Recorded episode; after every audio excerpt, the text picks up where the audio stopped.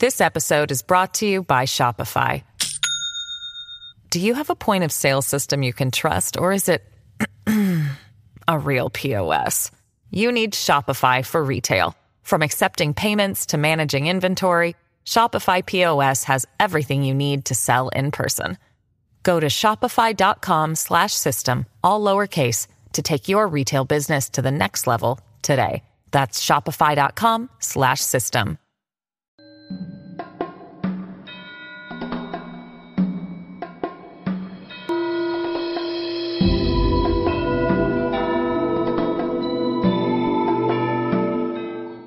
大家好，欢迎大家观看今天的节目。开悟一词源自《法华经》，关于开悟，经中如此记录：佛以一大事出现于世，开佛之见，是佛之见，令众生悟佛之见，入佛之见。开是悟入佛的知见，简称开悟。那么，开悟是否有什么捷径可循呢？是否能够一句话就让人瞬间开悟呢？恰好，最近小编在网上查阅到了一篇关于开悟的详细解读，或许能够帮助大家解答心中对于开悟的疑惑。下面就跟小编一起来看看吧。在开始今天的内容之前，希望大家能点点订阅和小铃铛，点赞是对小编的最大支持，谢谢大家。通常觉悟是一个过程，而不是一句话这么简单。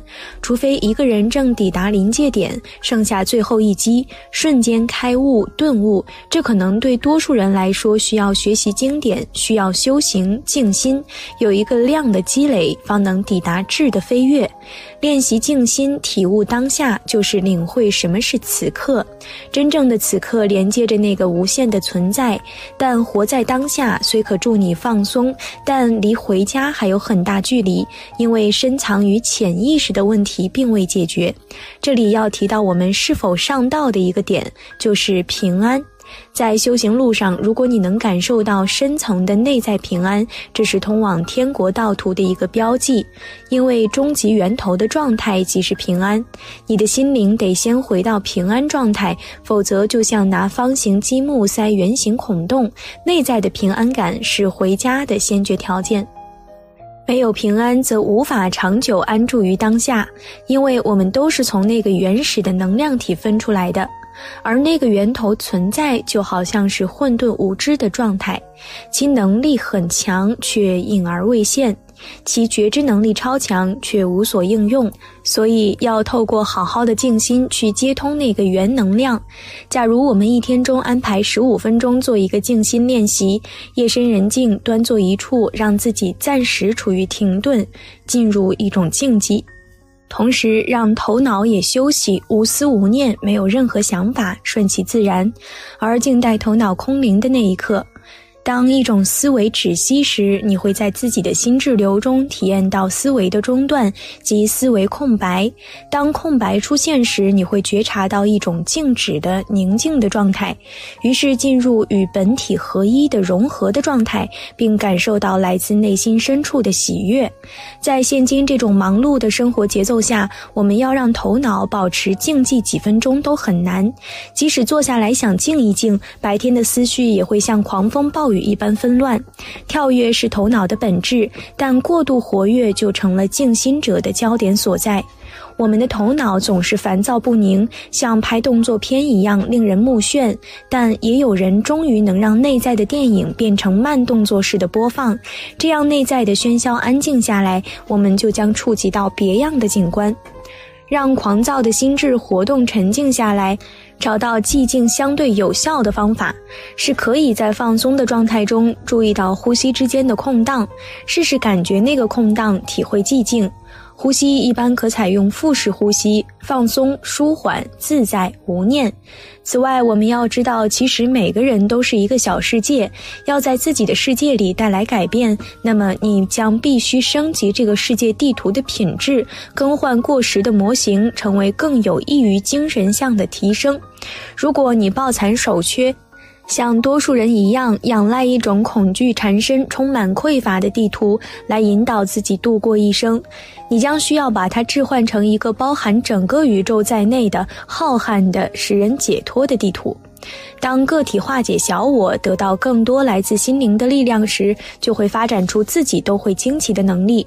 而随着心灵的觉知扩大，脑容量的使用也会增加，因为它是心灵状况的一种反应。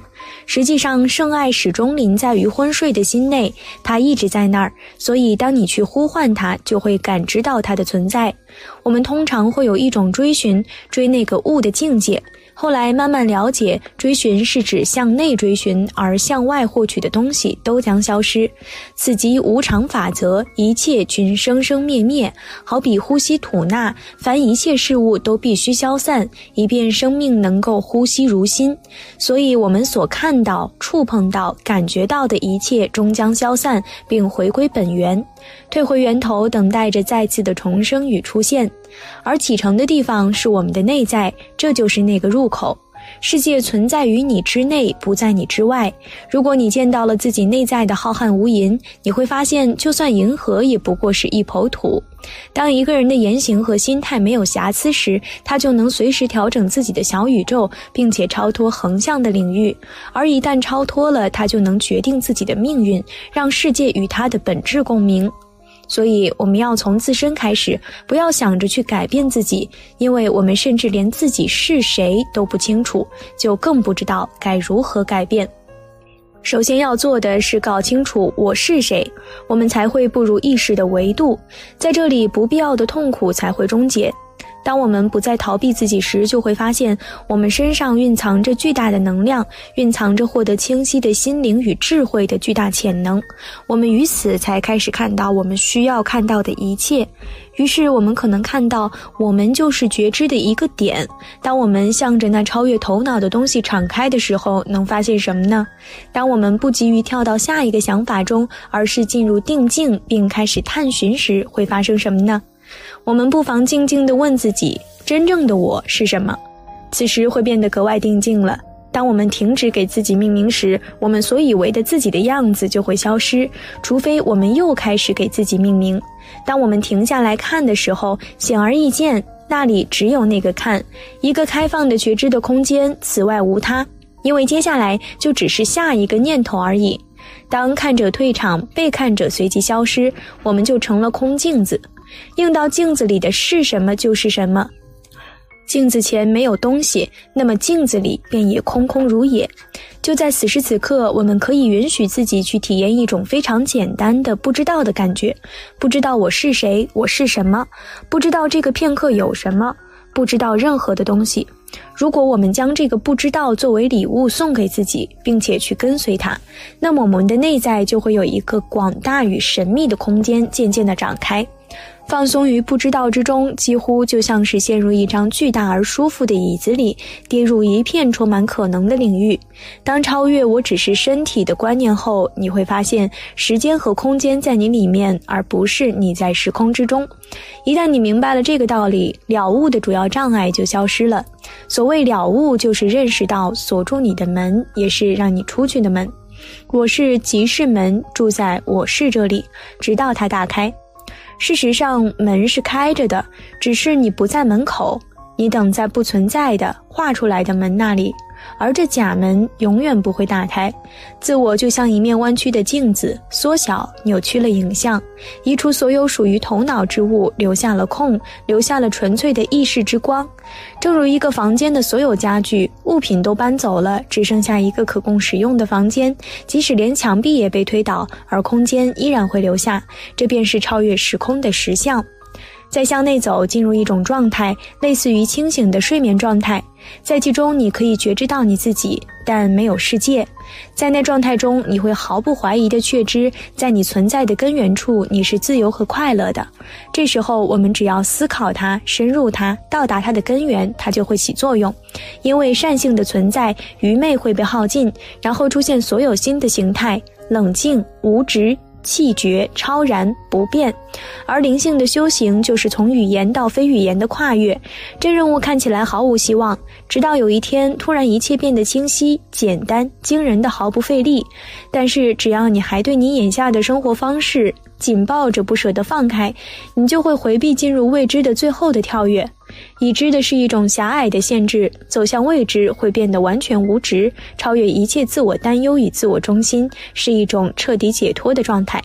只有沉默能表达那不可知的实相，遍及一切，攻无不克，具备超越语言的强大力量。没有一个普通的头脑能毫无痛苦地承受实相，因此灵性的修行是绝对必要的。洁净身体，让头脑清明，在生活中实行非暴力和无私，这对作为一个智慧的灵性实体非常必要。只有可改变的能够被思考和谈论，不可改变的只能在沉默中被了悟。一旦了悟，它将深深影响那不可改变的。所有灵性修行方法的最终目的就是达到一个点，就是作为空的体验。